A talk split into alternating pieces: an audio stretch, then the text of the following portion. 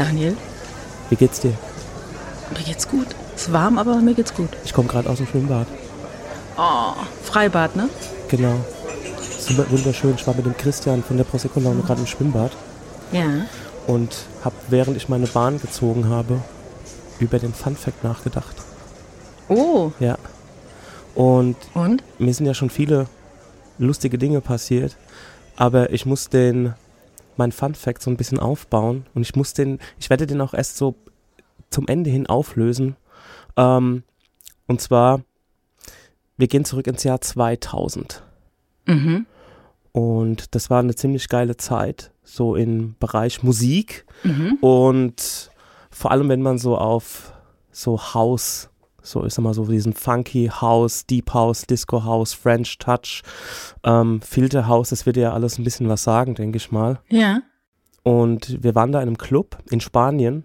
Mm. 2000, wie gesagt, müsste das gewesen sein, vielleicht auch 99, vielleicht auch 2001, aber auf jeden Fall so ähm, Anfang 2000er. Und war mit drei Kumpels in einem Club und es war richtig geile Musik. Es war wirklich ein ausgelassener Abend und der ganze Laden hat getanzt. Meine Freunde und ich, die auch so ein bisschen tanzen, nicht die besten Tänzer sind, aber darauf kommt es bei mir nicht so an. Hauptsache man hat Spaß. Hm. Ähm, der DJ war super gut, wir haben alle gedanced, der Laden war ausgelassen und auf einmal kam ein Song rein, den ich ähm, vorher noch nie gehört habe, so wie ich ganz viele Songs vorher noch nie gehört habe und auch damals nicht wusste, welcher Song jetzt davor war, was es ist. Also wenn die Musik cool ist, dann ist sie für mich cool. Dann ist Ja. es mir bums egal, was es ist. Aber dieser Song, der war herausragend. Der ist ähm, irgendwie aus dem ganzen Wust der damaligen Zeit auch rausgestochen. Er war irgendwie Disco, er war funky, ähm, es war eine Stimme drauf, die ich so in der Art auch noch nicht gehört habe. Mhm. Und also der ganze Club, wir wussten alle, ey, da geht was. Das ist, das ist unfassbar, das ist bemerkenswert, was da gerade läuft. Ja. Und ich löse dann auf, welcher Song es war. Ja. Jedenfalls, dieser Song hat an eine ganz prägnante Stelle, wo es ganz ruhig wird. Es ist nur Vocals und so crescendo-artig kommt dann diese ganze Musik wieder zurück. Und obwohl keiner, bis ganz wenige wussten, inklusive mir, ähm, wussten, also hat man gespürt, okay, das Ding kommt jetzt wieder zurück und es kommt zurück und gleich gibt es den großen Climax. Die Welle und, kommt. Genau. Und in diesem Moment, als man, als es nicht mehr weiterging, als man, okay, jetzt muss es kommen, hält der DJ die Platte an Ah. und das Saallicht geht an. Ach. Und wir alle, also wie vor den Kopf gestoßen, gucken uns an so, na, die machen jetzt zu, das kannst du nicht sein. Das ist, es ist drei, vier Uhr morgens, was ist denn los hier, ne? Das kannst du mit uns nicht machen. Wir waren alle so schon wie eine Schleuder gespannt. Ja. Und diese Situation hat vielleicht zehn Sekunden gedauert und das Licht geht aus und er bringt den Beat rein. Und ich bin wirklich kein, kein besonders spiritueller Mensch, ne? ja. Aber in diesem Moment waren, wusste einfach jeder in diesem Club Bescheid. Ich glaube, wusste jeder, das, das ist jetzt, wir- wir sind, keine Ahnung, wir sind jung, das ist der Moment, das Leben ist geil, die Musik ist geil und ich glaube, ich habe wirklich aus vollem Herzen einfach geschrien. Also das hat mich, es ging, wir waren wie angezündet Ja. und ähm, das war wirklich so eine kollektive Erfahrung, ähm, wie ich sie, wie ich sie selten in meinem Leben erlebt habe. Trotz so Ach. Musik, trotz meiner, äh, ja, dass ich Musik mache und auch ähm, schon viel unterwegs war. Warst du auch schon mal im- im Kölner Karneval auch schon? Yeah. Ey, den finde ich gar nicht so schlecht. Da können wir mal drüber schnacken dann. Ja. Ähm, Sehr gerne, ungeacht, sehr gerne. ungeachtet dessen, ähm, der, also das, der, der Song war dann auch irgendwie vorbei und das nächste Lied wurde schon wieder reingemischt und der DJ thronte so auf einer Kanzel, also der war irgendwie so unerreichbar, also es war keine Chance da irgendwie hinzukommen und zu, also da war ich irgendwie 19 Jahre alt, so 2000. Also ähm, der, der Pfarrer in der Kanzel sozusagen. Ja, ne? also da war ich auch noch gar nicht so irgendwie, ähm, dass ich, also ich habe bis heute, also ich spreche heute keinen DJ an, ähm, weil ich lasse den DJ einfach immer machen so. Und ähm, ich, also ich habe nicht rausgefunden, welcher Song das war. Ähm, Ein paar Monate später, es müsste so im Herbst, Winter gewesen sein, fahre ich mit meinem Dreier Golf durch Aschaffenburg und auf einmal kommt ein Song. Und ich so, das ist doch der Song aus dem Club. Ach. Das, das, und bin- ich bin wirklich, ich bin wirklich, ich musste gerade irgendwo, ich hatte irgendwo einen Termin, vielleicht musste ich auch noch arbeiten gehen oder sowas, aber ich bin rangefahren Ja. oder ich bin so lange im Auto sitzen geblieben, bis der Moderator gesagt hat, was es ist. Und dann hat er gesagt, ja. So Freunde, das war One More Time von Daft Punk, die neue Single. Ah. Und dann hat sich rausgestellt, dass der DJ damals eine Promokopie von One More Time Daft Punk hatte. Und Wahnsinn. das war für mich so, ähm, darauf bin ich ein bisschen stolz. ja. Darauf bin ich irgendwie ein bisschen stolz. An dem, also an, an dem Abend äh, hat sich auch entschieden, dass ich DJ werden möchte. Ah. Ich glaube, diese ganze Situation, ich habe das noch vor meinem inneren Auge vor mir, wie dieses, also wie, wie das ausgesehen hat. Ich weiß noch genau, wie der Club aussah. Ich wusste, wie die Leute getanzt, also ich weiß immer noch, wie die Leute getanzt haben, wie diese ganze Szenerie ausgesehen hat. Das hat sich bei mir so eingebrannt. Also es war das für mich wirklich ein, ein Game Changer gewesen, dieser Abend. Ja. Ich habe, ich hab, also jetzt mit einem Rückblick auf 20 Jahre, dass man diesen Song in irgendeinem Club in Spanien nachts um 3 Uhr gehört hat, der DJ hatte irgendwie eine Promokopie, ähm, um zu gucken, wie läuft's im Club, wie, wie wird die Nummer angenommen. Und ich kann nur sagen, Leute, ähm, die wurde ganz gut angenommen. Ja. und ich meine, den Song kennt halt heute jeder und jede, alle, Ja, ja, alle kennen diesen Song. Und ähm, das war für mich schon, ähm, das ist so, wenn, wenn das dazu zählt, wäre das so mein Fun Fact. Ja, äh, können wir durchaus nehmen. Ich hätte jetzt, ich habe jetzt schon fast befürchtet, dass der die Auflösung eine ganz banale Geschichte ist. Jetzt irgendwie, was ich. äh, Ich habe an Lights gedacht von Ellie Golding oder irgendwie sowas. Das ist mir nämlich mal passiert. Da saß ich in Garmisch im Sausalitos und da lief ein fantastischer Song. Äh, über die Lautsprecher und dachte, wow, das ist ein richtig geiles Lied. Ja. Und es gab schon Shazam, glücklicherweise. Und dann habe ich das so hochgehalten Richtung äh, Lautsprecher, mein iPhone, damit er das aufnimmt. Und alle Leute guckten mich an und als hätte ich sie nicht mehr alle. Ja. Weil es war dann halt der Nummer eins Hit Deutschlands. Okay. Und ich wusste es halt nicht. Ja, nee, also ähm, Ellie Golding bin ich glaube ich gar nicht so drin. Da bin ich, äh, was hatten die noch für einen Hit? Ach, ich kenne nur dieses eine. Okay. Hat die nicht auch diesen 50 Shades of Grey Song gemacht? Es, das könnte sein, aber ich weiß es ehrlich gesagt gar nicht. Nee. Das gibt so eine, in meiner, ähm, ich bin ja schon immer ein riesiger Musikfreund gewesen und habe auch früh schon angefangen, selber Musik zu machen. Mit, mit fünf schon Konzertgitarre und sowas. Ähm, habe ich auch schnell wieder aufgehört. Aber es gibt bei mir so 10, 15 Jahre, in denen bei mir ähm, diese ganzen, ähm, wie heißen die? Als die Schweden rauskamen, Mano Dia, Man, Mando Man- Diao. Mando, Ma- Mando Diao und sowas, ne? Hab ich komplett so, das, da verliert sich's bei mir. Das waren so zehn Jahre, Mhm. äh, wo, wo, wenn du mir sagst, das Lied ist gestern rausgekommen, würde ich dir auch glauben. Ey, kap kapier ich komplett. Ich habe da auch so ein Gefühl, dass es, ähm, Mando Diao ist ein gutes Stichwort, die habe ich mal so gefeiert, dass ich in einem Jahr auf drei Konzerte gefahren bin. ja. Ähm, einmal hier in der Batsch Cup, dann äh, auf dem Taubertal Open Air, bin ich extra auf dieses Festival gefahren, Ja. um mein Mando Diao anzugucken und dann nochmal im Kapitol Offenbach. Aber ich verstehe komplett, was du meinst. Bei mir endet, ich sage immer, dass, also meine Musik, also ich bin ja immer noch Musik interessiert, aber noch lange nicht mehr so, wie es vor zehn Jahren war. Ja. Ähm, also so mit diesem Eifer, dass ich irgendwie einer Band auf drei Konzerte nachfahre. Also irgendwie endet für mich so meine Musik, ich, ne- ich, mir fehlt das Wort dafür, so Musikauffassungsgabe, nenne ich es mal, so bei Block Party naja. und den Strokes, was ja auch irgendwie alles langsam so 20 Jahre alt wird. Ne? Ähm, Ja. Aber das ist so, da, da kam unheimlich viel zusammen, auch Mando Diao, was so auf einem wo es auch so in meinem Umfeld so einen Nenner gab. So, das kam alles, okay, die Strokes sind ja irgendwie aus New York. genau. Ähm, die, äh, Block Party kommt aus England. Ähm, aber dann gab es ja noch diese ganze Welle mit Maximo Park, Mando Diao, okay, sind aus Schweden. Die Hypes. Ja, genau. Aus Schweden, und das ich, ne? war so eine geballte, und da war einfach jedes, jedes oder jeder Release war einfach ein Brett. Ja, ja, ja. Also das war wirklich, da gab es so eine Zeit, da konntest du, da konntest du blind CDs kaufen und ähm, blind Platten und äh, alles, was ein Wirt davor hatte. The Killers kam natürlich auch noch dazu. Ähm, und ich habe so das Gefühl, da endet auch so meine Musikauffassungsgabe. Also seitdem gibt es keine Musik mehr, was völliger Bullshit ist. Da sind wahrscheinlich, wenn man genauer gräbt, noch tausend Sachen dazugekommen, aber irgendwie hat diese Musik einen anderen Stellenwert oder einen anderen Erinnerungswert als die Musik, die jetzt so seitdem nachgekommen ist. Also man tut natürlich, Ja, vielleicht ist dein, dein Beton jetzt auch nicht mehr feucht. Also Mhm. ich, ich glaube auch, früher zum Beispiel Ja. konnte ich alles einordnen. Ich konnte jeden Scheiß-Song einordnen. Ich wusste genau, was haben die vorher gemacht, mit wem hatte die was.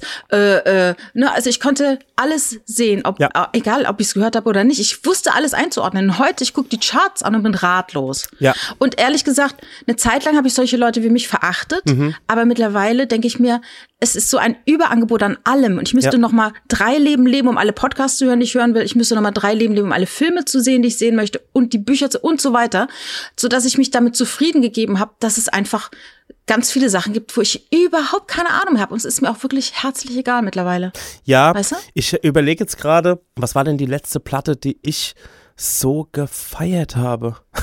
Das ist wahrscheinlich die äh, Stop Making Sense von den Talking Heads, die auch irgendwie 40 Jahre alt ist.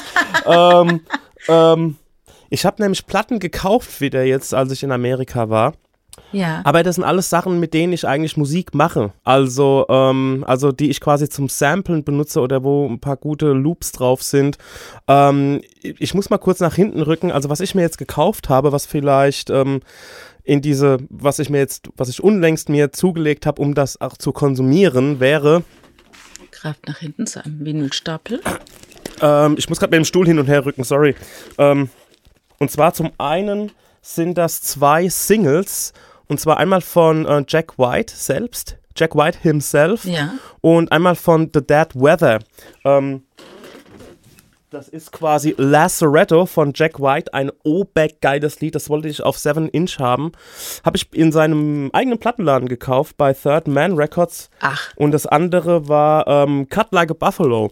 Das habe ich mir jetzt gekauft. Aber das sind auch Songs, die, ähm, keine Ahnung, 2009 sehe ich hier. Und das ist 2014, also auch nicht mehr so taufrisch. Ach ja. Ja, Ja, ja, ja. ja. genau. Also ich, ich würde gerne mal ganz kurz äh, für alle, die nicht wissen, wer du bist, kurz drei Worte darüber verlieren, Alle. wie ich auf dich gekommen bin, dass du mein Gast, Gast bist. Also ich habe, äh, ich habe wirklich gestern noch mal darüber nachgedacht, welche Wege mich dazu geführt haben, dass ich dich kenne. Gut.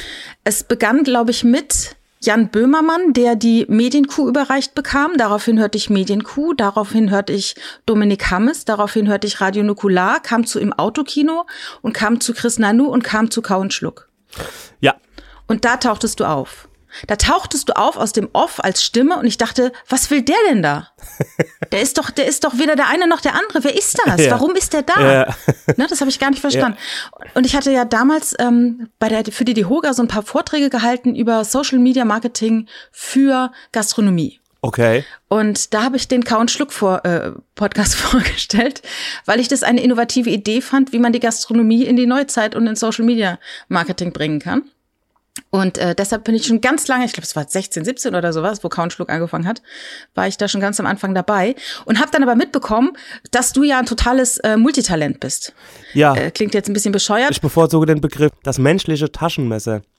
Oh, ja. Ja. Gut, nicht das Schweizer, sondern ja, Ja. verstehe. Aber man kann auch sagen, Ähm, das menschliche Schweizer Taschenmesser. Geht auch. Ja, okay.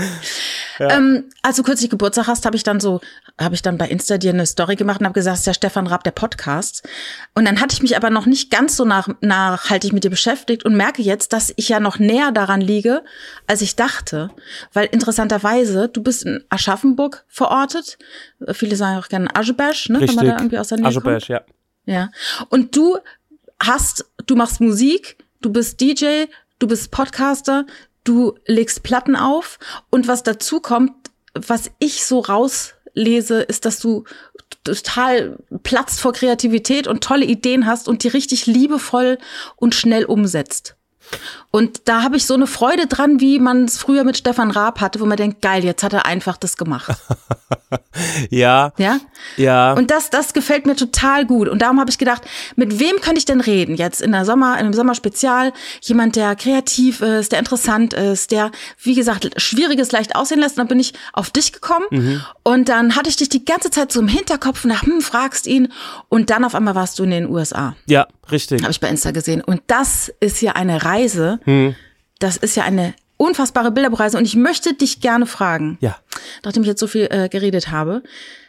Wie plant man denn so eine Reise? Weil du bist in sag mal, wo du überall warst und du hast aber nicht nur irgendwie Städte aufgesucht, sondern die geilen Spots dieser Städte, wo nicht jeder sofort drauf kommt, aber wenn man es sieht, denkt man, was für eine geile Idee, dahin zu gehen. Also, Wie, wie kam das? da muss ich mal ein paar Schritte zurückgehen und zwar diese Reise, dieser Roadtrip. Ähm, da ist das Mastermind mein Freund, der Conny, mit dem ich mittlerweile seit 14 Jahren zusammen bin. Und er ist eigentlich so der, der Reisefreak. ja. Ich bin, ähm, ich bin gelernter Reiseverkehrskaufmann. Den Beruf übe ich seit 15 Jahren nicht mehr aus. Aha. Aber ich bin der schlechteste Reiseverkehrskaufmann, also der, der schlechteste ähm, Reiseverkehrskaufmann, der die Sache, die er verkauft hat, auch praktiziert hat. Also ich bin jemand, der, ähm, ich reise gerne, also nicht falsch verstehen, aber ich muss auch sagen, dass ich mein eigenes Leben so wie, es, wie ich es äh, ge- gestalte und gestaltet habe und mir aufgebaut und auch mal abgebaut habe wieder, dass ich das eigentlich so genieße, dass ich im Endeffekt ähm, jetzt keinen Urlaub brauche, um irgendwie mal so wegzukommen. Also auch so, boah, ich habe jetzt keinen Bock mehr auf meinen Job, so, weißt du? Wie, wie, Ka- wie Karl Lagerfeld, ne? Der sagt, ich, wenn du einen guten Job hast, brauchst du keinen Urlaub, Ja, ne? ganz genau. Ich gehe auf in dem, was ich tue. Ähm, es ist natürlich auch auf eine Art Arbeit, es ist Arbeit, also nicht nur nicht mal auf eine Klar. Art, sondern ähm, auch dieses ganze Kreative, was man tut, das ist am Anfang ist ein weißes Blatt Papier oder ein ähm, ja ein leeres Musikprogramm, sage ich mal, und es muss gefüllt werden mit Ideen und da muss man auch mal hin und her telefonieren. Wir planen jetzt auch wieder so ein paar Sachen für die Prosecco-Laune. Da bin ich quasi, seit ich wieder auf deutschem Boden bin, nonstop dran, das irgendwie zu koordinieren. Und am Ende kommt so ein Foto raus, ne? Also, Ja. oder kommt ein Reel raus und dann präsentieren wir wieder dies, das. Genau. Aber Ja. um die Frage zu beantworten, also diese USA-Reise, das ist alles auf meinem ähm, Freund sein Mist gewachsen, ähm, liebevoll gesagt. Ja. Ich steige dann einfach ein und bin dabei. Ja. Aber ich bin jemand, der so jetzt gar nicht diese riesen Vorfreude verspürt, weil das ist auch, gut, wir waren fünf Wochen in den USA und das ist natürlich ein Trip, das ist jetzt nicht zwei Wochen irgendwo auf einer Liege Ja, liegen und man weiß ganz absolut. genau, dass man an diesem Ort bleibt, sondern das ist so groß und dass man, dass man eigentlich vor Ort auch viele Entscheidungen trifft.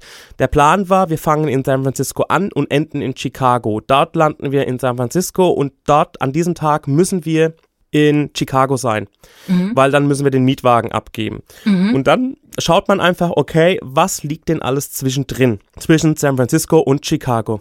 Es war jetzt gar nicht schon von, von Ferne geplant, dass, dass der Conny jetzt gesagt hätte, okay, die und die Städte machen wir, da gibt's das, die gibt's hier, sondern ihr habt dann wirklich dann auch spontan vor Ort gesagt, das ist jetzt der nächste Schritt. So wie als auch. Aber wir haben schon auf jeden Fall erstmal eine lange Linie gespannt zwischen San Francisco und Chicago. Ja. Und dann haben wir diese Linie dann mit Punkten unterteilt. Okay, als nächstes, was könnt, geht's nach Sacramento, dann geht's an den Lake Tahoe, dann geht's nach äh, Rachel und so weiter. Und ähm, wir haben dann quasi da gesessen und geguckt, okay, was kann man in Sacramento machen, also von zu Hause aus. Ja. Was kann man in Sacramento machen? Was sind da so die Highlights? Was sind hier so die obskuren Dinge? Was geht in, ähm, am Lake Tahoe? Was geht hier und da? Und so langsam wurde diese Linie quasi ich stelle mir da wirklich so einen Faden vor, wo du dann Ja. immer neue Stecknadeln so setzt Ja, und den, ja. den Faden dann so irgendwie dann, ähm, der ist nicht mehr dann gerade der Pfad, der Faden, sondern der äh, bekommt dann so eine Form, quasi die Straße, die man fährt. Und dann haben wir vor Ort auch noch entschieden, okay, also was wir vor Ort entschieden haben, war zum Beispiel, okay, St. Louis lassen wir aus, dafür übernachten wir einen Ort weiter in, ich weiß es ehrlich gesagt schon gar nicht mehr, ähm, was war denn das, Oakaville oder so. Und ähm, so hat man das geplant. Und diese Planung hat, ähm, ähm, also die, man muss sich das vorstellen, man geht zuerst, man, man, man geht zuerst wie ein, ähm, man geht zuerst wie ein, wie ein Schlachter dran, dann wie ein Metzger und dann wie ein Chirurg. So. Also es wird immer Ah, ja. kleinteiliger. Ja, und ja. ähm, man, man merkt, du bist, du bist auch äh, der Sohn einer Gastwirtin, eines Gastwirts. richtig, ich bin ein Metzgerssohn. Ah, okay. Sohn eines Metzgers, eines Gastronomen und eines äh, Edelbrenners. Also ähm, das sind wir. Ist interessant, weil zu Hause sind sie auch sehr ähm, divers in äh, was, was, die Berufe, was die berufliche Ausrichtung angeht. Ja. Und ähm, eigentlich habe ich das genauso auf mich umgemünzt, unterbewusst. Ja. Also, ähm, weil es einfach so viele Möglichkeiten gab und mir so viele Disziplinen im kreativen Bereich einfach Spaß gemacht haben. Genau, und Ja. nur um das USA-Ding abzuschließen, also das war, also um diese Planung abzuschließen, das hat wirklich mal so eine ganze Nacht dann auch gedauert, weil das erschlägt dich einfach. Du hast halt dieses Land vor dir, du weißt, okay, ähm, du startest hier, du endest da und dazwischen drin gibt es so viele Variablen, dass man einfach auch guckt, okay, was liegt in der, an der was liegt zwischen Denver und Kansas City? Wo kann man dann nochmal halten? Guck mal, hier ist ein Ort, der heißt Hayes. Ach, guck mal, an, dem, an dieser Woche ist ein Rodeo. Da müssen wir hin. So, weißt du, Mm, geil, da müssen ja. wir hin. Ja, so, ja. schon hat man Geil. schon hat man da einfach seine Nadel reingehauen und ein ungefähres. Zeitfenster ähm, sich zurechtgelegt. Ähm, genauso war es dann in, Indian in Indianapolis auf dem Indie State Fair, das war quasi den ihr großes Festival, den ihr großes Volksfest, da war es ähnlich. Und äh, Albuquerque zum Beispiel haben wir ja eine Better Call Saul Schrägstrich Breaking Bad Tour gemacht, Ja. also selbst organisiert, so von Location zu Location gefahren. Und Ach so. ja, genau. Also das, Ja, weil, ich, ja. weil irgendwo stand da so ein Schild, da seid ihr durch solche Räume durch. Das war auch so wie so Holiday Park äh, in, Ja, äh, das war für Breaking Bad Fans. Ja, das war vielleicht, das, das war quasi der offizielle Breaking Bad Shop in Albuquerque Old Town. Ah. Und das war der vielleicht die einzige wirklich offizielle Anlaufstelle. Ähm, wo man ähm, Devotionalien kaufen konnte, wo irgendwie die Better Call Saul Parkbank stand, wo Requisiten von Los Pollos Hermanos ähm, standen und ansonsten diese ganzen Ja. anderen Dinge, ähm, die haben wir dann nach und nach selbst abgefahren. Also man muss sich vorstellen, das ist jetzt keine äh, Studiotour, sondern die Locations, wo die drehen, die existieren wirklich. Also Ja. das Los Pollos Hermanos ist zum Beispiel ähm, tagsüber ein Twister.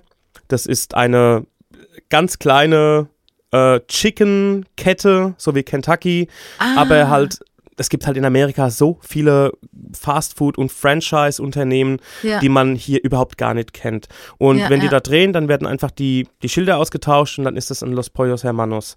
Genauso wie diese Nail, Hair- und Spa-Geschichte. Ich weiß nicht, ob du mit Saul vertraut, vertraut bist. Ich erzähle es einfach ja, so. ja, ja, Genau. natürlich, Sein natürlich. er- wo- dieser, dieser, genau, der- wo er hinten dran sein Büro Genau, hat. wo der Jimmy sein erstes Büro hat, hinten im Nagelsalon, Mhm. im Beauty-Salon.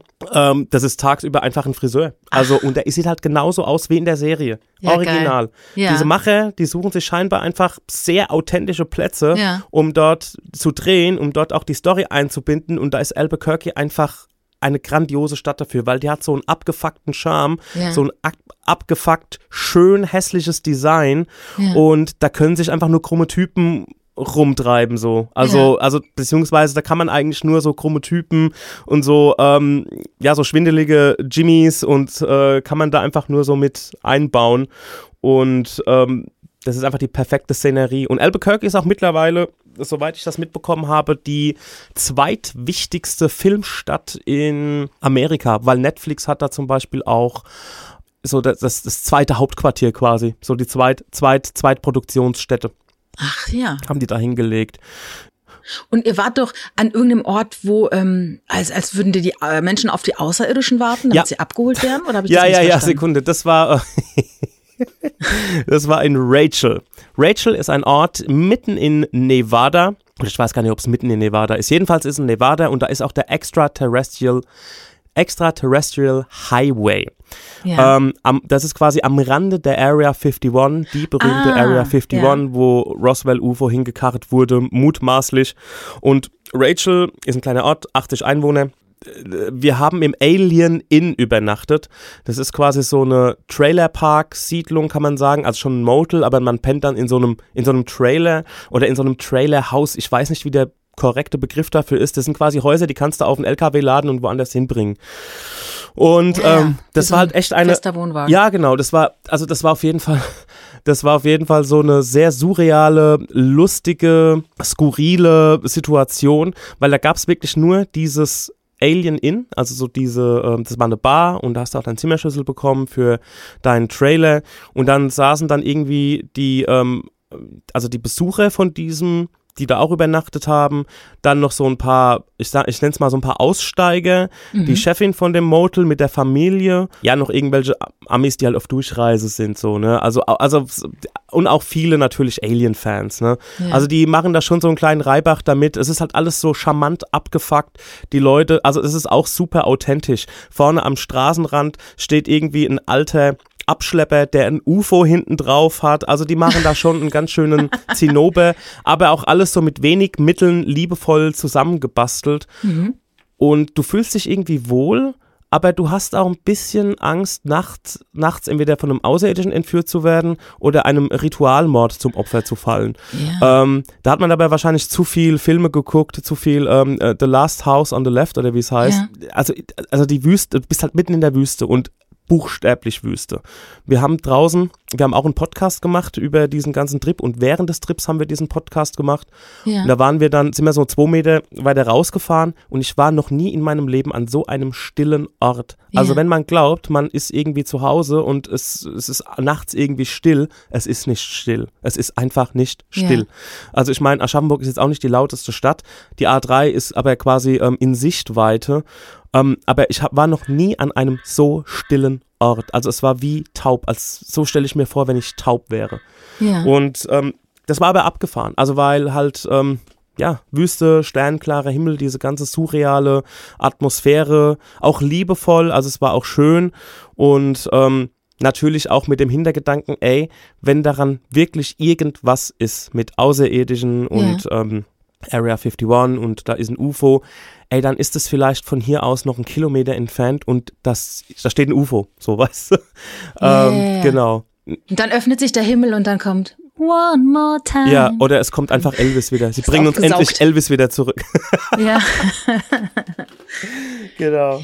Ja, Wahnsinn. Und dann zum Schluss, äh, als ihr in Chicago wart, hast du ja auch gemeint, äh, in der Insta-Story, das ist so die schönste Stadt, die du dir so vorstellen kannst oder wo du leben möchtest. Ähm, also Leben und einen Ort besuchen sind ja zwei verschiedene Paar Schuhe, ne? Ähm, das muss man schon sagen. Ich meine, wenn man irgendwo lebt, dann ist man natürlich auch ähm, mostly auch ganz normal arbeiten, man ist in diese ins ganze Umfeld mit integriert oder nicht. Ähm, du musst dich mit den Gegebenheiten eines Einwohners mit der Stadt abgeben. Wenn, ich, wenn mir es irgendwo nicht gefällt als Tourist, dann denke ich mir, okay, ich bleib, bleib jetzt mal ein, zwei Nächte hier und dann gehe ich wieder oder sonst was. Oder das bekommen wir schon irgendwie rum. Ich muss ja hier nicht leben. Deswegen kann ich das nicht beurteilen. Aber ich bin auch Menschen begegnet, die irgendwie schon seit 30 Jahren in Chicago wohnen und leben und arbeiten und die finden es einfach toll. Was mir an Chicago so gut gefallen hat, war, das ist vielleicht, gut, da müsste ich erstmal New York so ein bisschen zitieren. Also New York ist natürlich, sage ich immer, nicht Amerika. New York ist einfach eine Welt in sich geschlossen. Ähm, Hm. Wie Las Vegas ja auch, ne? Wie Las Vegas ja auch, nur dass Las Vegas halt einfach ein touristischer Retortenort ist. Mhm. Ähm, oder jedenfalls, was diese ganze Casino-Meilen angeht. Ich war zum Beispiel noch nie in äh, Las also ich war schon ein paar Mal in Las Vegas, aber ich war noch nie so wirklich so außerhalb von dem, ähm, ich nenne es mal, ähm, touristischen Ortskern. Weil ich ich höre, äh, ich habe jetzt seit einiger Zeit äh, gucke ich die Serie Sister Wives. Ja. Das heißt, glaube ich, alle meine Frauen äh, auf Deutsch. Ja. Äh, ich gucke es aber natürlich auf, auf Englisch. Äh, das ist ein Typ, der ist Mormone und der hat vier Frauen. Ja. Und die sind dann irgendwann, weil sie in Utah verfolgt wurden, nach Las, Las Vegas gezogen, weil in Las Vegas werden die Leute in Ruhe gelassen. Und dann haben die halt in so einer Seitenstraße, wie in so einer Sackgasse, haben die dann vier Villen gebaut und da wohnen die dann halt, ne, mit ihren vielen Kindern. Und das fand ich dann auch interessant, dass in einer Stadt, in der so praktisch äh, alles mögliche erlaubt ist, Prostitution, Glücksspiel, ne, äh, dass da dann Mormonen sich ansiedeln, weil sie, weil auch sie dort ihr Glück suchen können, ne? Und da gingen die Kinder halt ganz normal zur Schule und die waren dann auch recht glücklich dann. Und das ist natürlich genauso wie die, die Kenntnis, dass Steffi Graf da ja auch wohnt und ihre Kinder großzieht. Ne? Auch eine Stadt mit einer Million Einwohner oder so. Wollte ne? ich gerade sagen. Stefanie und Andreas wohnen da. Mhm. Kurzer Schwank, da habe ich letztens eine sehr, sehr, sehr gute Doku gesehen. Ist, äh, die Steffi wurde ja 50, glaube ich. Mhm. Und ähm, das war eine wirklich ganz tolle Dokumentation, die von ihren Wegbegleiterinnen ähm, mitgestrickt wurde. Also sie, um es kurz zu machen, sie haben während dieser Dokumentation versucht, Steffi Graf mal zu einem Interview zu gewinnen. Ah, Und ja. die Doku war wirklich toll gemacht. Also wirklich, die war sehr ruhig, die war sehr nüchtern, die war nicht so aufgeregt, sondern die war einfach schön, schön gestaltet, schön gemacht. Und ähm, da waren sie auch in ähm, Brühl Die kommt ja aus Brühl. Da waren sie an einer Imbissbude. Der Besitzer hat irgendwie vor sich rumhantiert und ja, nächste Bestellung. Und dann hieß es, ja, zweimal, äh, zwei halbe, viermal Pommes. Und so, alles klar. Und hantiert so rum und dann guckt er auf und da steht Steffi Graf vor ihm. Also, das muss in der jüngeren Vergangenheit gewesen sein. Und er so, ach, guck mal da, so, ja, okay, alles klar, gibt's gleich, ne? Und da stand die wirklich super cool, super easy in Brühl, andere Hähnchen-Imbissbude mit ihren Kids, mit Andre und hat dort ein, ein Hähnchen gefuttert. Also ich, ich halte große Stücke auf Steffi Graf oder die haben in dieser Doku gesagt, dass, ähm, ey, Steffi ist auf den Platz gekommen, hat ihren Job gemacht und ist gegangen. So Bälle und so hat sie mitgenommen, weil es einfach auch ein Part äh, von ihrem Leben war, von, äh, von ihrer Pflicht, ähm, dass er sich auf einem Sportball blicken lässt und so ein Kram. Aber dann ist die wieder gegangen so, ne? Also mhm. da gab es, ich, ich wüsste nicht ein, also natürlich ist immer so diese Boulevardjournalismus und mit wem Steffi Graf jetzt einfach mal ähm, einen Sekt trinkt oder sich unterhält und so das Übliche. Aber ähm, wenn diese Sache mit dem Vater nicht gewesen wäre, wofür sie, soweit ich weiß, ja eigentlich gar nichts dafür kann, mit dem Peter, ja. ähm, Peter hieß er, ne? Peter Graf. Ja, ja. Ähm, genau, ähm, dann wäre ähm, wär Steffi Graf, ähm, also die ist, Steffi Graf ist immer noch ähm, unbelastet mit irgendwas, soweit ich weiß. Und ich halte wirklich große Stücke auf sie, weil sie einfach so, okay, ich, ich, ich und auch als sie damals trainiert hat, sie hat wirklich sich aufs Tennisspielen konzentriert und gut, ne? Mhm. Also ein bisschen Werbung gemacht, mal für Nudeln. Bei ihrem Vater war es halt so, der ist halt über diese Affäre mit der Abby Tust-Geliebten da gestolpert, ne? Mhm. Das war halt dann sein Ding und das war dann die Frankfurter Halbwelt. Kennst du noch den Abby Tust? So ein Box-Promoter mit einer riesigen Brille. Vielleicht, vielleicht von einem Bild, ähm, ja. Den musst du mal googeln, das ist unfassbar, wie der aussieht. Und der hatte eine Freundin und die hat er wohl auf den Peter Graf angesetzt. Und dann hat die mit dem eine Affäre angefangen. Und da flog das den allen um die Ohren. Und da war dann Steffi auch belastet. Ja, aber hat er nicht auch Steuern hinterzogen? Ja, das auch, das auch. Okay, ja. Er ist ja dann irgendwie mit all die Tüten voller Bargeld dann durch die Gegend gelaufen, wo jeder sagte, das ist irgendwie schon alles komisch ja, mit dem, ja, mit dem ja. Herrn Graf da. Ne, aber sie ist da eigentlich unbeleckt rausgegangen. Aber ich glaube, dass diese ganze Boulevard-Scheiße, die dadurch äh, um ihren Vater entstanden ist, dass das die ganz schön abgeschreckt hat und dass ihr klar war, dass sie da die Finger von äh, lassen Ja, und mit, mit dem Andre hat sie natürlich auch ihren ähm, Verbündeten gefunden, der ja auch aus dem Business kommt mhm. und wesentlich wilder unterwegs war. Ja. Ähm, das war ja schon so ein Rockstar unter den Tennisspielern. Ja. Ähm, ja, also da hat sie einfach ihre, ihre Mitte gefunden und ich wohne jetzt mit meinem Andreas in äh, Las Vegas oder schon ewig, also ähm, schon wirklich sehr lange. Mhm. In Amerika wird man als Promi ja auch eh weitgehend äh, in Ruhe gelassen mhm. und ich glaube, dass die ähm, Steffi in der Hinsicht alles richtig gemacht hat. Um die Chicago-Frage noch zu beantworten, also ähm, ich habe ja mit New York angefangen also New York ist eine Stadt, ich weiß nicht, ob du jemals in New York warst. Ja. Das ist laut, das ist schnell, das ist aufregend. Die Stadt hat einfach einen eigenen Beat. Also das ist, ähm, das ist Wahnsinn. Ja, und ich finde aber auch, wenn man durch, durch, durch Manhattan läuft, man hat das Gefühl, als wäre man selber jetzt ein Star in einem Film. Weil alle Ecken erinnern einen an irgendwelche Schauplätze, ne? Und es ja. hat alles so einen anderen Vibe und man fühlt sich äh, 50 Prozent geiler, als man ist ja, eigentlich, ja, oder? Ja, das auf jeden Fall. Ähm, aber äh, auch von wegen alle Ecken. Ne? Es gibt ja auch bei ähm, Kevin allein in New York, wo er dann irgendwie so an einem Tag so irgendwie alleine so eine Sightseeing-Tour macht. Das würdest du an einem Tag einfach niemals schaffen, weil diese, diese, diese Plätze, wo der sind, die genau. sind so weit entfernt. Also das ist von, von yeah, der Dauer her teilweise so, ähm, keine Ahnung, also ich bin ja in Aschaffenburg und ähm, das ist das ist teilweise so, als würdest du von hier nach Frankfurt fahren und du bist immer noch in der allergleichen Stadt, also von der Dauer her und allem. Wenn du ja, wenn ja, du dir ja. hier da Ja, überleg mal. Guck mal, Aschaffenburg hat habe ich hab nachgeschaut, 70.000 Einwohner. Right. Und ich glaube, so viele Leute wohnen in einem Block in Manhattan, ja, oder? Ja, das ist unfassbar. Und ähm, die Stadt ist klasse, die Stadt ist toll, aber sie platzt halt auch aus allen Nähten. Es ist eng. Wenn du nicht aufpasst, wirst du einfach von den New Yorkern umgerannt. Das ist so. Also ähm, die, die sind alle, das ist eine, eine richtige Fußstadt. Also du kannst alles mit ähm, zu Fuß abgehen. Natürlich brauchst du ähm, gesunde Füße und auch gute Turnschuhe oder auf jeden Fall gute Laufschuhe. Und Chicago hat einen ähnlichen Beat, nur was da bemerkenswert ist, die haben natürlich den Lake Michigan vor der Tür. New York hat den Atlantik vor der Tür, also ähm, ich kenne mich ein bisschen aus.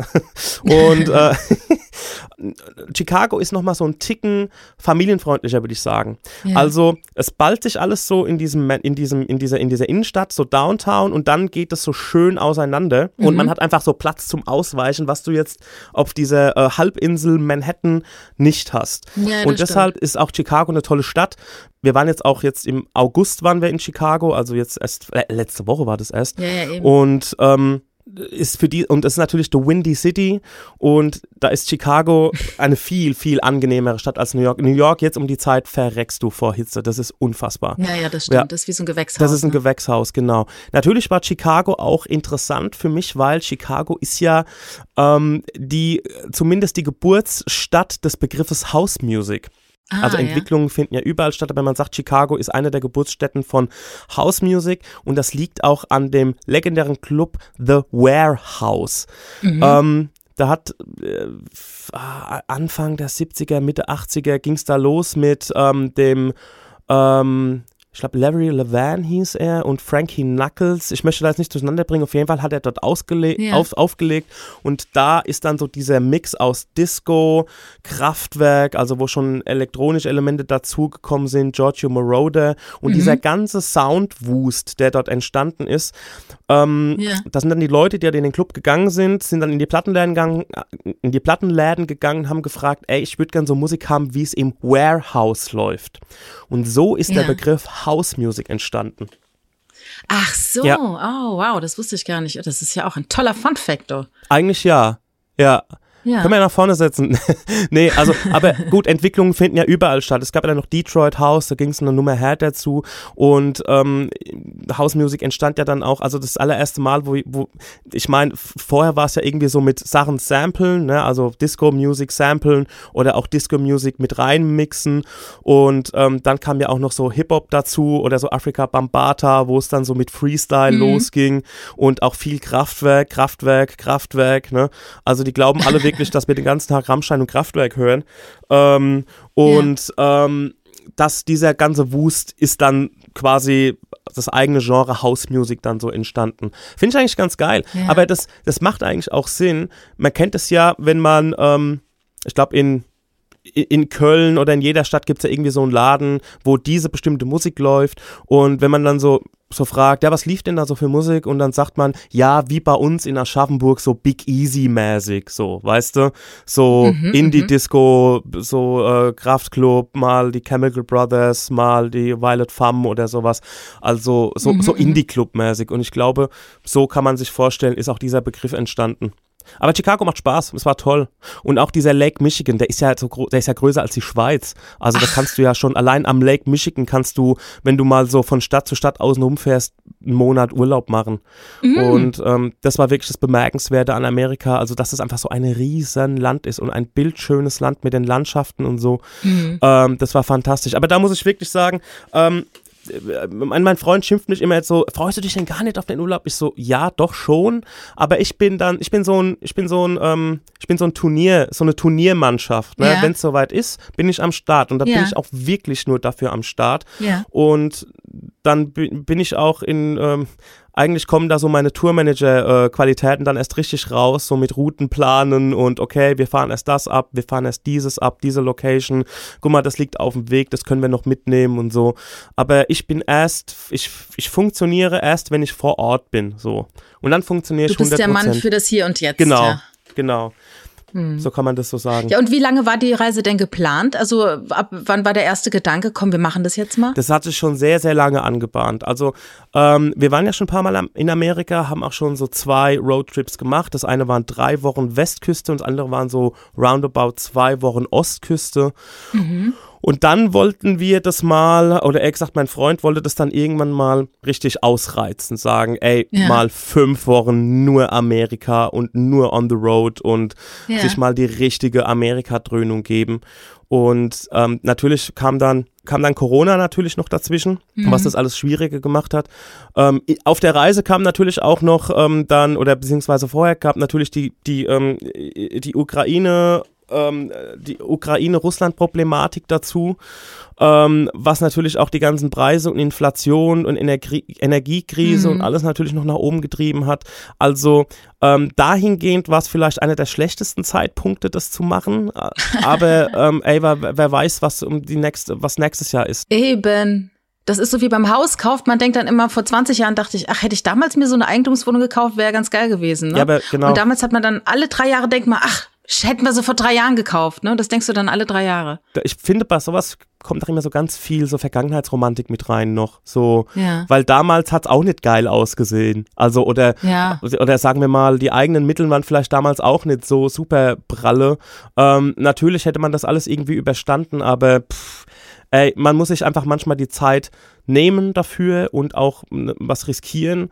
Und das haben wir jetzt gemacht und das war auch schön. Persönlich hätte eine Woche weniger auch denselben Zweck erfüllt, weil vor Ort haben sich so viele Sachen angefühlt, ähm, wie, äh, also als man vor Ort war und hat so an zwei Wochen zurückgedacht, war das so, ach, das haben wir ja auch noch erlebt. Ach, das war ja auch, also Sachen, die vor Ja, das ist halt, Ja. du hast so viele Eindrücke, ne? Ja. Normalerweise in einem Alltag, ne? Wie viele Routinen gibt's da? Du weißt zum Beispiel gar nicht, habe ich mir heute wirklich die Zähne geputzt? Ja. Und welche, wie, wie heißt die, ne? Wie sieht die Zahnpasta? Das vergisst man alles und darum sagt man ja auch für das Gehirn, man soll auch mal die Besteckschublade zum Beispiel mal umarbeiten, Ja. damit dein Gehirn mal wieder so ein bisschen ins Rattern kommt oder mal eine andere Tour oder Route fahren wie sonst. Weil in solchen Urlaubssituationen nimmst du ja deine ganzen Sinne, deine ganzen Antennen, die stehen ja ne, ganz wie eine Eins und du nimmst alles genau auf. Und darum ist natürlich der ganze Tag voller toller Ereignisse. Äh, und ja, was, was ich dann immer so schade finde, dass man solche tollen Ereignisse oder so, so Impressionen hat und die dann nicht richtig, nicht adäquat irgendwie festhalten kann, ne? Was ja. auch gar nicht immer notwendig ist. Ich sehe das zum Beispiel, wenn mein Hund lustige Sachen macht. Ne? Ich habe eine französische Bulldogge und wenn die auf dem Boden sich wälzt, dann macht die so komische Geräusche. Ich sag mal, die macht Yoga. Ne? Die zieht sich und macht so, äh, äh, äh, und ganz komisch. Und jedes Mal, wenn ich die Kamera rausnehmen will und will es filmen, hört sie das sofort damit auf.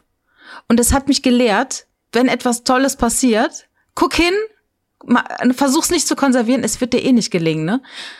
Aber ihr habt ja jetzt aber auch diese tollen Insta-Stories gemacht und ich habe dir ja noch während der Reise geschrieben. Das, das klingt jetzt so, als wären wir so im Austausch, aber ich, wie gesagt, ich verfolge, verfolge dich halt äh, im, äh, im Netz und, und fand das wirklich toll, wie du das alles aufgenommen hast. Und es hat mich richtig mitgenommen und es hat so schön einen von meinem Fernweh abgeholt.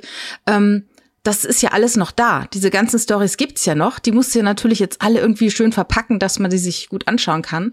Und das wäre auch ein toller äh, Fotoband, was Ja, ihr da alles erlebt ich habt. hab Und halt- das dann alles noch ja, nicht eigentlich, zu vergessen. Eigentlich, eigentlich ja. Ich glaube, das kann man im Kleinen für sich mal machen, weil, wie gesagt, da sind Sachen passiert, die dann äh, zwei Wochen zurücklagen und die haben sich angefühlt, als Mhm. wären die aus einem anderen Urlaub. Weißt du, wie ich meine? Mhm, Also es hat sich wirklich, es hat sich wirklich angefühlt, als wäre das aus einem ja, aus einer anderen Zeit, aus einem anderen Leben und das ist aber eigentlich vor zwei Mhm. Wochen passiert. Also da waren so Geschichten wie, dass wir im Baseballspiel waren, dass wir, ähm, dass wir mit den Einheimischen Bingo gespielt haben.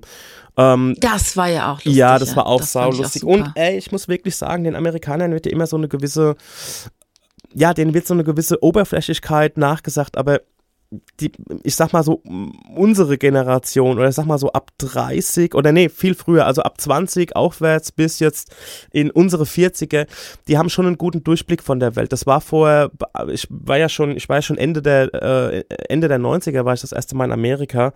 Ähm, d- das war noch eine ganz andere Nummer. Also das war wirklich noch, da musst du den Leuten wirklich erklären, wo Deutschland liegt und so. Aber mittlerweile haben die wirklich einen guten Durchblick.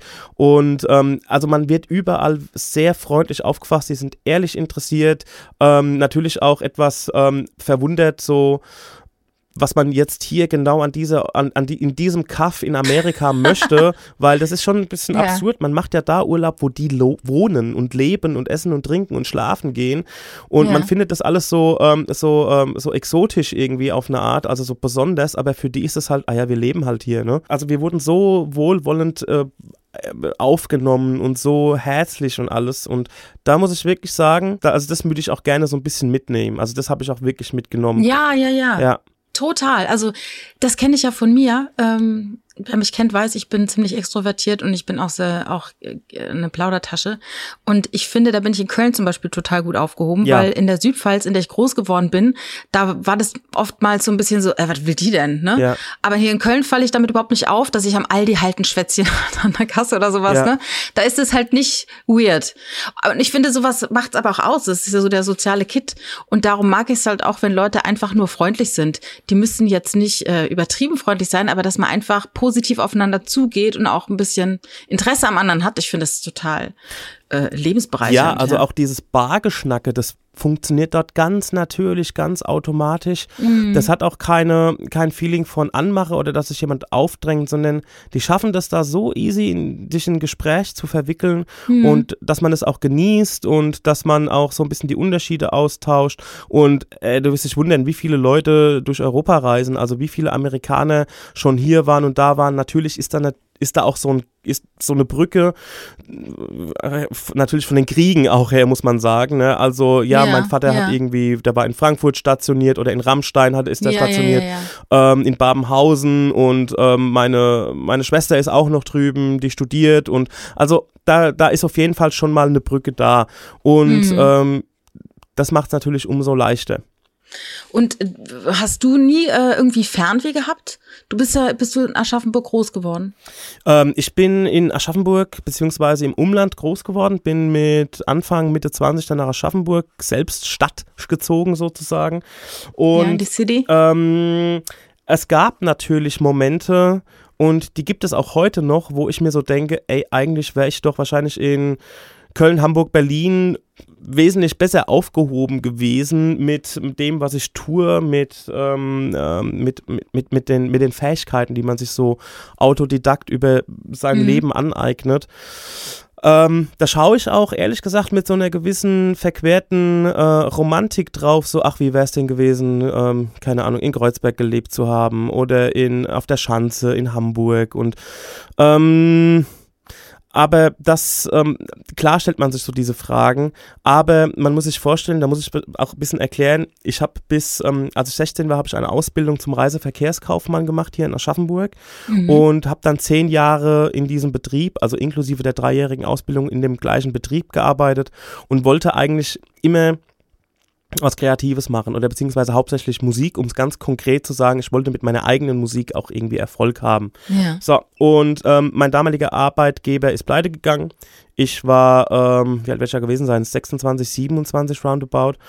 Und ähm, dann, ich war de facto alleine, also im Sinne von, ich musste keine Familie erlernen, ich war auf mich gestellt. Ähm, meine äh, Familie hat einen Gastrobetrieb, also wo ich auch mitgeholfen habe.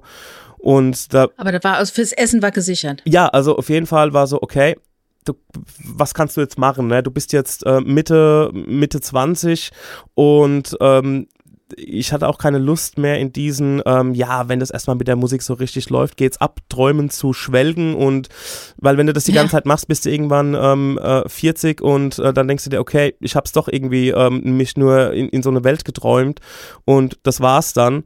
Ähm, womit ich nicht sagen will, dass du auch mit 40 irgendwie was reisen kannst. Viele äh, tolle, erfolgreiche Menschen, die gute Sachen machen, sind erst sehr spät irgendwie zu ihrem Success gekommen und ähm, Hashtag Heinz Strunk. Heinz Strunk, auch Schauspieler, ich glaube Morgan Freeman oder so, ähm, ist auch erst sehr spät Ah, ja. ähm, äh, berühmt geworden. Und äh, jedenfalls habe ich mir dann so gedacht, okay, du machst es jetzt, du ähm, probierst es und wenn es schief geht, was soll denn schief gehen? Dann suchst du dir wieder einen Job in einem Reisebüro oder du zapfst Bier bei, bei der Familie, aber du wirst nicht auf der Straße landen. Mhm. Und ähm, dann Arbeitsamt, Existenzgründungszuschuss geholt und ähm, habe mich dann gleich so mit der Industrie verbandelt, weil für mich war das eigentlich so, äh, das Kreat, ich nenne es mal das ähm, Kreativhandwerk, Musik machen für Geld, sprich Imagefilme, Werbespotproduktionen, ähm, Sachen mischen und so. Das ähm, ist natürlich äh, ein, in Klammern einfacher, als wirklich jetzt Rockstar zu werden. Ne? Also oder wirklich mit der Mhm, eigenen mhm. Musik so so einen Output zu haben und auch so eine, ähm, ja, also dass die Musik einfach steil geht. Mhm. Man muss dazu auch sagen, dass ich seit, ähm, also seit meinem elften Jahr Gitarre spiele und mir so ab dem 16. Lebensjahr peu à peu alles mit ähm, selbst dann weiter beigebracht habe. Also wie funktioniert ein Musikcomputer, wie wird Musik produziert, wie wird was gemischt und so. Und das war ein ständiges Lernen. Und, und woher kommt denn eigentlich so dieser, diese Leidenschaft für Musik? War das familiär irgendwie oder? Also das war der entscheidende, also ich würde sagen, ich war schon immer so ein, so ein kleiner Datz, der ähm, in Strumpfhosen zu dem damaligen, ähm, zu, zur Formel 1 irgendwie ähm, mitgetanzt hat vor Fernsehen. Also das ist wahrscheinlich einfach schon mit mir auf die Welt gekommen, dieses Gefühl.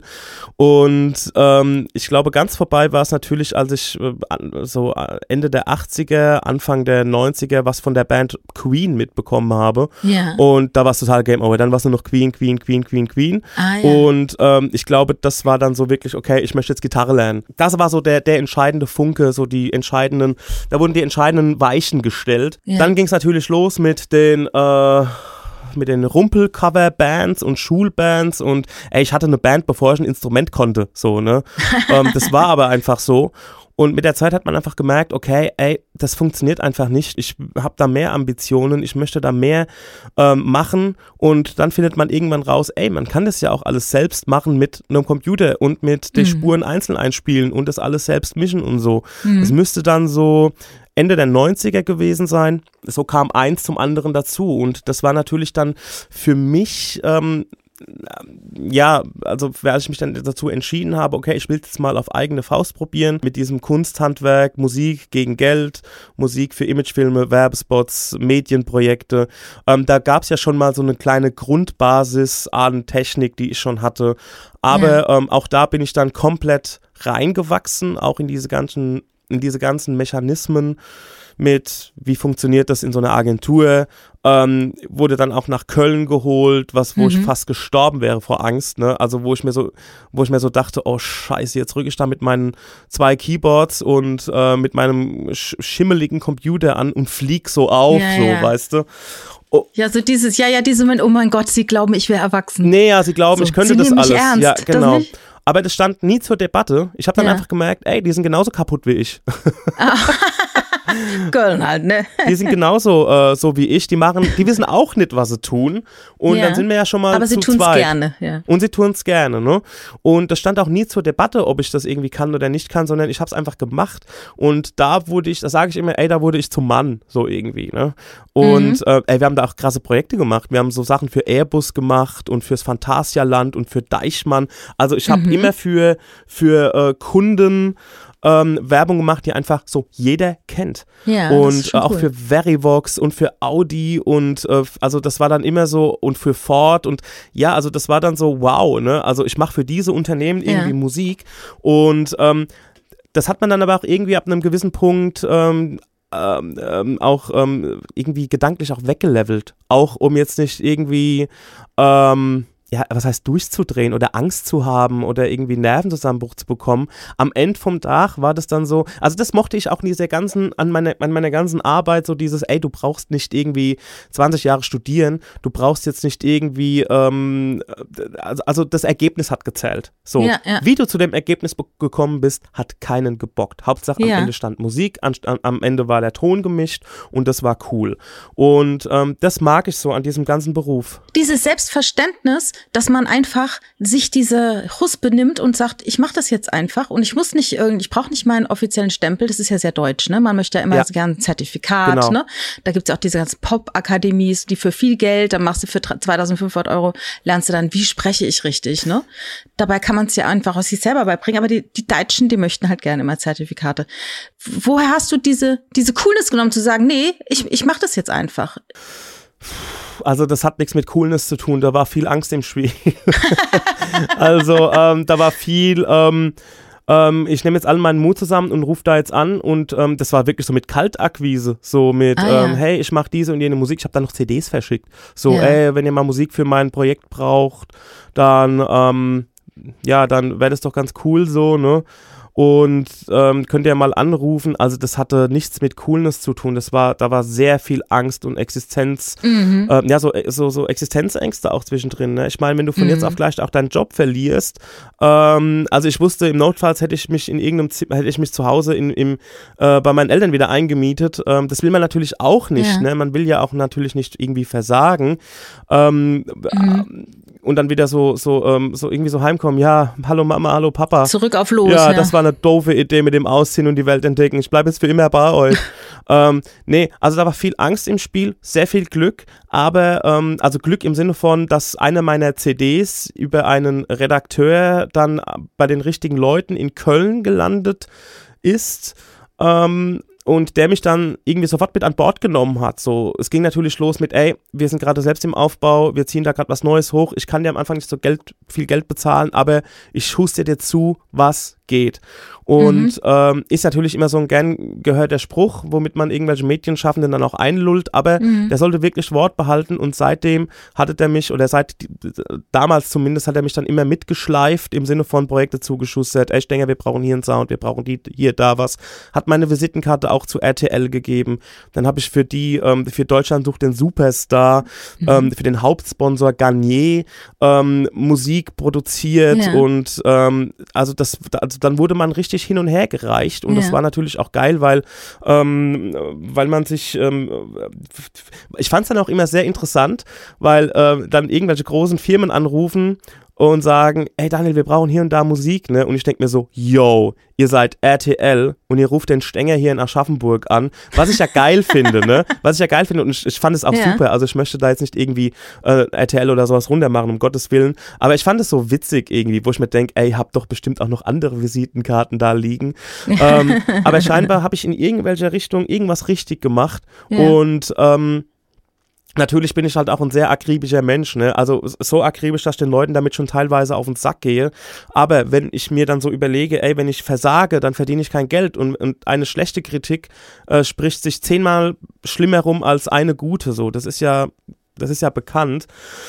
Jedenfalls ähm, bin ich dann so damit reingerutscht und ähm, so ging das dann weiter. Natürlich habe ich meine eigene Musik immer nebenbei noch mitgemacht. Ähm, habe dann auch meine eigene Band gegründet oder war mit, das, das war blöd gesagt, das stimmt gar nicht. Also ich, irgendwie habe ich immer irgendwo an der Seite gestanden oder ich war gerade da und jemand hat gesagt, ey, du hast doch ein Studio, können wir mal da Podcasts aufnehmen, um jetzt vielleicht mehr in die Zukunft zu kommen. Ähm, ich kenne da jemanden, den stelle ich dir mal vor und ähm, das war dann der Chris Nanu, den ich dann vorgestellt bekommen habe. So. Ja. Der mir dann wiederum den ja. Max Nachtsheim vorgestellt hat. Den Marek kannte ich schon vorher, der hat für äh, meine damalige Band schon Artwork und so gemacht. Man kannte man sich halt so. Und der hat mich dann so in diese ganze Szene mit ein, reingebracht. Und äh, so ging das dann eher so in die Zukunft. Ähm, oder beziehungsweise in die Gegenwart jetzt. Ich glaube, dass ich mich eben in viele Sachen ganz gut reindenken kann und ähm, natürlich auch die entsprechende Technik dafür habe und mich den Gegebenheiten auch anpasse auch. Ne? Und deswegen wie schon eingangs irgendwie gesagt, bin ich so, würde ich mich selbst als das menschliche Schweizer Taschenmesser bezeichnen, der überall was kann, alles nicht so super gut eigentlich, also nicht so vom, vom Anfang bis zum Ende, wenn es so etwas überhaupt gibt. Man hat ja auch immer so eine Vorstellung von, von, dass jemand so voll ausgestattet und voll ausgebildet ist, so forever, so, ne? Also, ähm, aber ich mhm. glaube, sowas gibt es einfach. Ja, das ist ja auch immer nur sehr subjektiv letztendlich. Ja, natürlich, ne? natürlich. Und es gibt, es gibt ja auch das Pareto-Prinzip. Ich weiß nicht, ob du hm. das kennst, diese 80-20-Regel. Nee, erzähl mal. Du brauchst Du brauchst 20 Prozent deiner Energie, um auf 80 äh, Prozent Resultat zu mhm. kommen. Aber für die letzten 20 Prozent brauchst du noch mal 80 Prozent der Energie. Und dann ist halt die Frage, ob man nicht einfach sagt, wir bleiben jetzt einfach bei 80 Prozent mhm. stehen. Weil was für mich 80 Prozent ist, ist vielleicht für jemand anderen schon 120 Prozent. Ja, ja, das stimmt schon. Also das habe ich kapiert, ja. Aber es ist, ähm, ich, ich wurde, wie gesagt, immer überall so ein bisschen mitgenommen. Und natürlich hat man da auch an allen Ecken und Enden was... Ähm, was, was aufgeschnappt. Man hat auf der Bühne gestanden, man hat hinter der Bühne gestanden, man hat neben der Bühne gestanden. Ähm, Im Studio genauso, irgendwie hinter den Reglern, vor den Reglern, in der, Gespra in der Sprachkabine und ähm, neben der Sprachkabine und irgendwie hat man da überall einfach was aufgeschnappt und das Ganze, ähm, das Ganze wird dann so zu einem Brei. Mhm. Genau, und deshalb ähm, hat sich das alles auch so divers entwickelt bei mir, so in meinem, in meinem, äh, in meinem kleinen Imperium hier. Ja, und, und ich sehe dich ja jetzt ähm, als Teil von Prosecco Laune. Das ist wirklich einer meiner absoluten Lieblingspodcasts, weil der auch das erfüllt auf eine Art, was wir mit Brazzatura ja auch mhm. wollen. Einfach mal eine Stunde raus aus dem ganz normalen Alltag und einfach nett, positiv, lebensbejahend, ja. ja? Ähm, aber nicht dumm, nicht stumpf, ja sondern äh, ja, einfach, einfach, äh, ja. Ich mag es einfach total gerne. Und das ist ja jetzt von außen betrachtet jetzt so 100 Prozent deines Schaffens. Oder gibt es da noch ganz andere Sachen, die du im Hintergrund machst, die halt nichts mit Prosecco-Laune zu tun haben? Ja, also ich lege ja noch auf, wobei ich das irgendwie so, also auch das Auflegen ist eher in so eine Dienstleistungsschiene reingegangen, weil das war halt einfach zu dem Zeitpunkt, zu dem damaligen Zeitpunkt, ey, fuck, ich habe keinen Job mehr, ich muss Geld verdienen. Und ähm, da hatte ich einfach nicht genug Balls, um mich selbst irgendwie als ein eigenständiger Künstler zu manifestieren und zu etablieren. Ich glaube, ich habe einen ganz okayen Musikgeschmack. Ich glaube, ich habe ganz okayes Musikwissen. Ähm, aber das langt einfach nicht, ne? Also ich finde, ein Künstler ist immer jemand, wo man, äh, also für mich ist ein Künstler immer jemand, wo ich mir denke, ich will so sein wie diese Person oder wie diese Band oder wie dieser Herr, wie diese Frau. Ich möchte diese Eigenarten haben. Und ich glaube, da bin ich einfach persönlich selbst ein viel zu krasser Schaffer. Also ein Schaffer im Sinne von, der einfach die praktischen Handgriffe, ähm, der für die praktischen Handgriffe besser zu gebrauchen ist. So ich glaube nicht, dass irgendjemand so denkt, ich würde so gern sein wie der Stenge. Also, weißt du wie? Äh also, ich, ich unterscheide da immer zwischen Star und Künstler. Ein Star ist ja jemand, der wie ein Stern am Firmament steht, von dem man eigentlich gar nichts Großartiges Privates weiß, im besten Falle, wo man ganz viele Träume drauf projizieren kann und den man so anhimmelt. Und der Künstler dagegen ist ja derjenige, der das Innere nach außen tragen möchte, seine innere Welt irgendwie transportieren möchte. Ja. Da hatte ich kürzlich auch so ein Gespräch mit so einem Kunstprofessor, der meinte, zu einer Studentin, die fantastisch einen Totenkopf gezeichnet hat mit Feinliner, sagt er, ja, das ist, ist, ist sehr, sehr, gut geworden, aber es ist, hat mit Kunst nichts zu tun. Mhm, mh. Weil das eben das nicht ist. Ne? Das fand ich ganz interessant. Und aber ich verstehe, was du meinst, ja. dass man einfach dann irgendwann anfängt als, als DJ, man, man du wirst dann halt gebucht zu, und man, die Leute erwarten etwas Bestimmtes und dann kann man sich aber auch so schlecht ausprobieren in experimenteller Musik, denke ich mal. Ne? Ja, es muss ja noch nicht mal experimentelle, schräge Musik sein, aber es geht halt einfach darum, dass ich glaube an ein Gefühl. Also ich glaube nicht jetzt an, ja, ich glaube, Gefühl drückt es ganz gut aus. Ich glaube an ein Soundbild, ich glaube an eine Emotion und ähm, ich glaube, das kann man auch in ganz verschiedenen Stimmungen auch widerspiegeln. Oder man kann ganz viele Stimmungen, die auf den ersten Eindruck irgendwie unterschiedlich sind, doch auf einen Nenner bringen und trotzdem so einen Sound haben oder einen Look, obwohl man die einzelnen Teile überhaupt gar nicht so ähm, zusammen, zusammengehörig findet oder empfindet. Genau. Die Frage war ja, ähm, ja, Prosecco-Laune ist momentan sehr einnehmend und ist auch wirklich zu meinem wenn man so will, zu meiner Hauptband geworden, weil eigentlich die Sache mit dem Podcast erinnert mich sehr an einem, ähm, ja, eigentlich ist es wie eine Band. Und ähm, jede Folge ist irgendwie, ist wie ein Song. Wie ein Konzert. Ja, oder ein Konzert, genau. Oder, ja, oder, oder wie ein so, Song. Ja. Und die Songs, die man schreibt, sind, die Inspiration ist eigentlich das eigene Leben. Und ähm, das eigene Leben wird zu deinem Song und zu deiner Folge so. So sehe ich das ein bisschen. Ja. Ich glaube, da sind wir sehr, da sind wir drei sehr starke Individuen, also ähm, wo ich ja eher, mich eher so als die Rolle des, ähm, des, wie heißt der, Manuel Andrak sehe. So der Sidekick und der hinten dran so die, ähm, die Fäden in, der, in, den, in den Händen hält äh, mit Kommunikation. Ähm, zum Beispiel machen wir jetzt wieder ein Fotoshooting für eine bestimmte Sache, ähm, die ich noch nicht verraten darf. Und dann muss ich gucken, okay, ob wir das dort machen dürfen.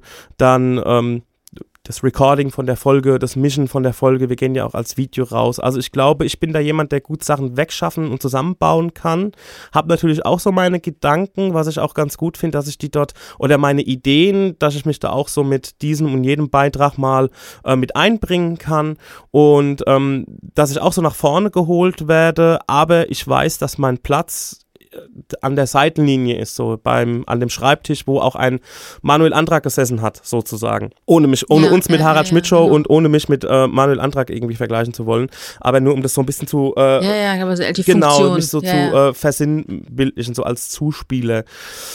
Und ähm, so funktioniert es ganz gut, weil wir sind drei, wie gesagt, sehr starke Charaktere. Der Chrissy ist sehr stark mit Ideen und alles, was Wort und Schrift hat. Ähm, der, der Marek äh, natürlich auch, allerdings noch mit der kreativen Komponente. Also der ist da wirklich immer sehr hinterher, dass es alles einen, einen besonderen Look hat und dass es Hand und Fuß hat.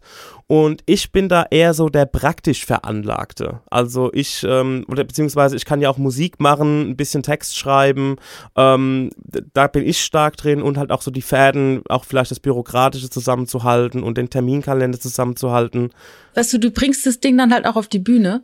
Ich meine, das eine sind ja die Ideen und diese, diese, ich weiß, ich weiß nicht, wie viele Nächte ich in Kneipen gesessen habe und auf Bierdeckel wurden dann tolle Ideen Ja. dann äh, skizziert, aber am Ende hat es keiner umgesetzt und es muss immer noch jemand da sein, der nachhält und sagt, so, das machen wir jetzt aber auch und dann macht ja, man's, ne? also aber da sind die Ideen, da ist die Ideenflut doch manchmal größer als das, was man umsetzen kann. ja, ja, klar. Aber damit, natürlich. damit können wir leben. Aber wir sind alle, also ich sag, wir sind alle auf einem Level, also was das angeht. Da sind wir wirklich Ja. so, ähm, wir Ja. haben Ideen, jemand bringt nur einen, eine, so ein Schnipsel-Idee rein, dann ähm, sag ich, ey, wir könnten das doch so machen, dann sagt der Marek, ey, wie, ja, finde ich gut, wir könnten das aber auch so noch mit reinbringen und dann entsteht die Idee dann so gemeinsam.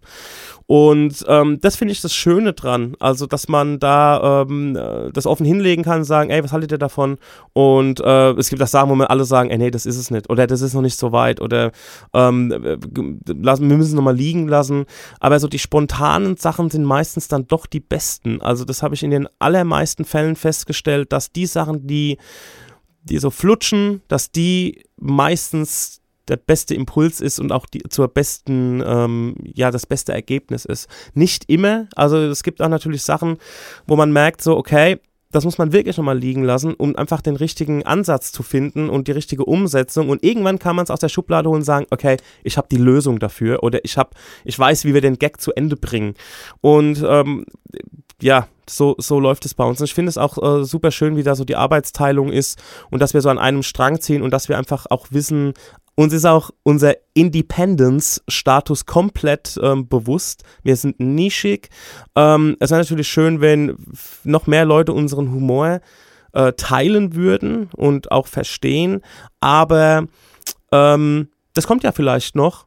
Aber es macht auf jeden Fall Spaß so in diesem, in diesem, in diesem Bandgefüge. Es ist wirklich wie eine Band.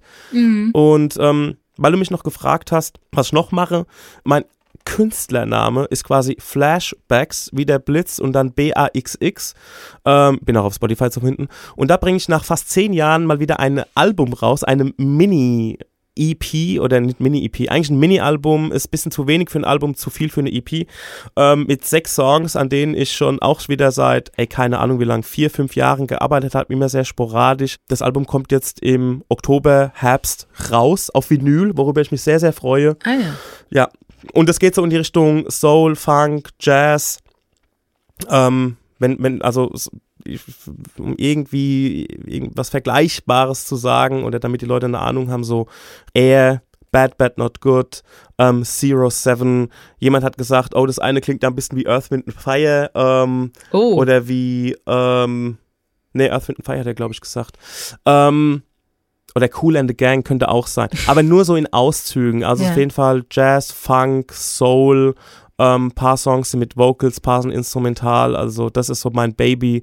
Und ähm, ja, genau. Das ist noch, was ich noch nebenbei mache. Ansonsten ähm, nicht. Also hi- hin und wieder mal ein ein Mix für, für, Pod, für, für Spotify oder für YouTube-Formate, sowas mache mach ich natürlich auch. Aber ähm, im Vergleich zu vor zehn Jahren habe ich, glaube ich, ähm, schon ein bisschen abgespeckt, was so mein Arbeitspensum angeht.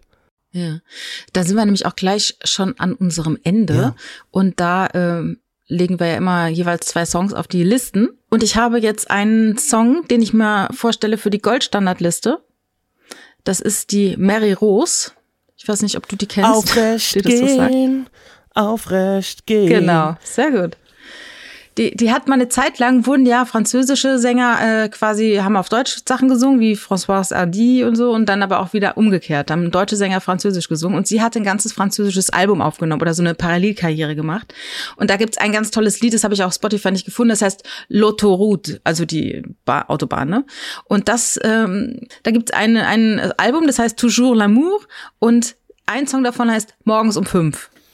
Und das ist nämlich auch genau diese Geschichte, wenn man morgens um fünf durch eine fremde Stadt geht und die Sinne sind offen und man sieht Dinge, die man sonst in der eigenen Stadt natürlich niemals sehen würde, morgens um fünf. Und es ist ein sehr, sehr schöner Song, aufgenommen irgendwann zwischen 1972 und 1975.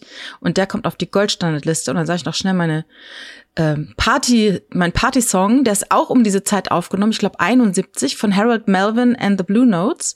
Das waren Amerikaner, die haben äh, den Philly-Sound nochmal sehr erfolgreich vertreten. Ist dir das ein Begriff? Mm, Ja, also Philly Sound ist mein Begriff. Genau.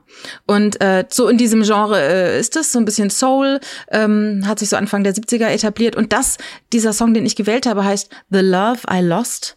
Und als ich den Text gelesen habe, konnte ich es gar nicht glauben, weil der Song ist so lebensbejahend, so fröhlich, kommt total energetisch um die Ecke. Äh, und der Sänger behauptet aber, er wird nie wieder lieben. Äh, und er kann, also er kann nie wieder glauben, dass er je wieder, jemals wieder lieben kann, weil oh. äh, because of the love I lost. Und das ist aber so ein schöner, positiver Tanzsong, dass ich den auf die Liste genommen habe. Alrighty.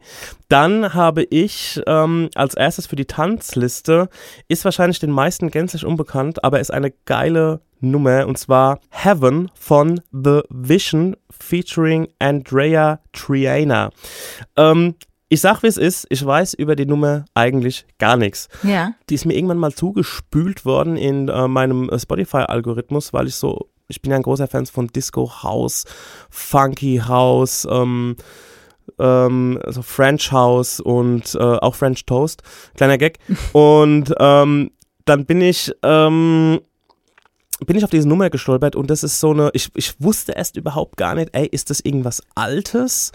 Ist das was ganz Neues oder ist es was Altes auf neu gemacht? Und ähm, ja. es ist tatsächlich so wie ich das mitbekommen habe, so wie ich mich jetzt gerade nebenbei nochmal irgendwie durch die Beschreibung äh, beäuge, ähm, also ist auf jeden Fall ein Original und ähm, ist einfach eine geile Dance-Nummer. Also ist Disco, House, da ist alles drin. Also alles an diesem Song ist, was ich an diesem ganzen Genre so liebe. Und als ähm, zweite Nummer würde ich Hit or Miss von Odetta nehmen. Also das ist so mehr die, die zweite Liste ist doch eher so ein bisschen gediegener, ne? Genau. Also ich weiß auch nicht so viel über diese Nummer, das muss ich sagen. Normalerweise kann ich ja immer so irgendwie geil auftrumpfen mit so Wissen, aber manchmal weiß ich auch gar nichts über die Musik und mir gefällt sie einfach. und ähm, diese Nummer, das ist so, ähm, also wenn man den Text so hört, ist so, ey, ich will einfach nur ich sein. Es ist natürlich, ich habe ja vorhin schon gesagt, man wird so hier und da mal mitgeschleift und man wird auch, man macht auch Dinge, weil man die Möglichkeiten dazu hat und ähm, man, ähm, es ist da schwierig, auch sich selbst wieder zu finden, so in dieser Sache. So, was, womit bin ich eigentlich gestartet? Was waren meine Intentionen? Aber vielleicht ist das ja, bin das ja einfach ich. Also vielleicht bin ich ja auch ein rastloser Geist, der, ähm, der immer was zu tun haben will und immer auch was zu tun haben muss. Mhm. Und wenn das mein innerer Kern ist, dann ist das einfach so. Eben. Man kommt nie an. Ja, doch, das hast du sehr schön gesagt. Immer, immer, äh, immer auf dem Weg. Genau. Ich bin auch immer auf dem Weg, deshalb würde ich jetzt vorschlagen, wir zwei bestellen jetzt noch am ähm, was hast du eben getrunken? Hast du ein Corona getrunken Nein, eben? das ist, ähm, ja fast, das ist ein 0,0 Desperados. Ähm, oh, das habe ich gestern bei der Metro gesehen. Habe es aber genau. noch nicht genau. probiert. Und? Genau, es schmeckt einfach wie ein Desperados, nur dass man, ähm, dass da kein Alkohol drin ist. Und zwar, ähm, äh, ja, man bekommt halt ständig irgendwas geschenkt. Ne? Deswegen habe ich hier eine ganze Kiste geschenkt bekommen von dem ähm, hiesigen Gastronomiekumpel. Und äh, dass ich das aber probieren soll und bei mir ins Studio stellen soll und in, in den Kühlschrank und alles. Und das ziehe ich immer so ganz weg. Es ist mir ein Ticken zu süß, aber wenn es schön kalt ist, es ist schon ein sehr leckeres Getränk. Also Wunderbar. Hashtag unbezahlte Werbung. Ähm, aber es ist wirklich sehr erfrischend. Es könnte wirklich nur die Hälfte süßer sein und dann wäre es für mich das Sommergetränk. Super. Dann bedanke ich mich ganz herzlich für deine Zeit. Ich äh, bedanke mich für die äh, Einladung. Thanks for having me, wie die Amis sagen, ne? Ja, genau. It was ja. a joy.